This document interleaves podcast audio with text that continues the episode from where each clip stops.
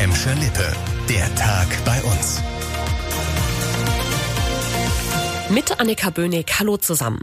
Ärmel hoch, Spritze rein. Seit dem Wochenende wird auch bei uns in Gladbeck, Bottrop und Gelsenkirchen gegen das Coronavirus geimpft.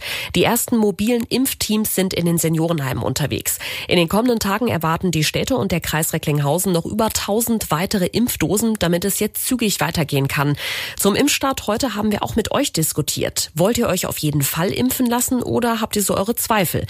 Manuel aus Gladbeck hat sich dazu bei uns gemeldet und er setzt große Hoffnungen in den Impfstoff. Also ich denke, ich werde mich auf jeden Fall impfen lassen.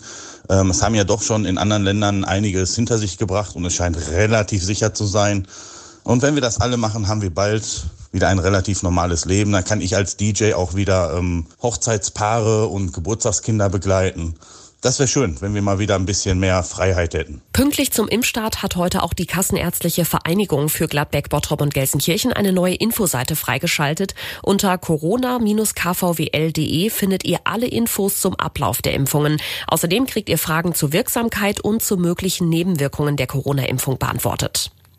In Bottrop dürften heute schon die Sektkorken geknallt haben, obwohl erst in drei Tagen Silvester ist. Kurz vor dem Jahreswechsel gab es nämlich eine gute Nachricht für die Innenstadt. Die Bottroper Modekette Mensing ist gerettet. Der Insolvenzverwalter hat heute verkündet, dass Sinn einsteigt und Mensing übernimmt, einschließlich aller sieben Filialen und rund 400 Arbeitsplätze. Gekriselt hatte es schon länger bei Mensing. Ende November führte dann kein Weg am Insolvenzantrag vorbei. Der Insolvenzverwalter gab zu, dass die Investorensuche gerade im Lockdown Lockdown sehr schwierig gewesen sei. Jetzt gibt's aber doch noch ein versöhnliches Jahresende für die Mensing-Mitarbeiter. Neben dem Haupthaus in der Bottroper Innenstadt hat die Modekette unter anderem noch Filialen in Dorsten, Wesel und Rheine. Wenn ihr in Bottrop vielleicht schon seit Wochen auf Post wartet, die nie angekommen ist, könnte das der unfassbare Grund sein. In der Boy sind jetzt hunderte Kisten mit nicht zugestellten und ungeöffneten Briefen aufgetaucht. Zeugen hatten sie in einer offen stehenden Garage entdeckt.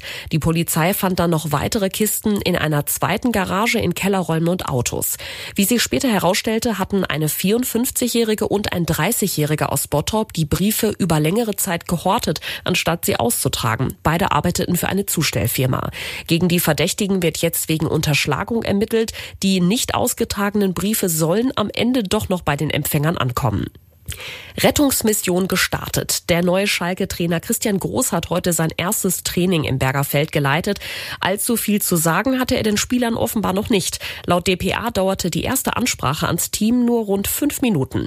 Beim nicht öffentlichen Training danach meldeten sich immerhin zwei Leistungsträger zurück. Marc Uth konnte nach seiner Gehirnerschütterung wieder mittrainieren, genau wie Torhüter Frederik Rönno, der zuletzt wegen Problemen im Oberschenkel eine Zwangspause machen musste.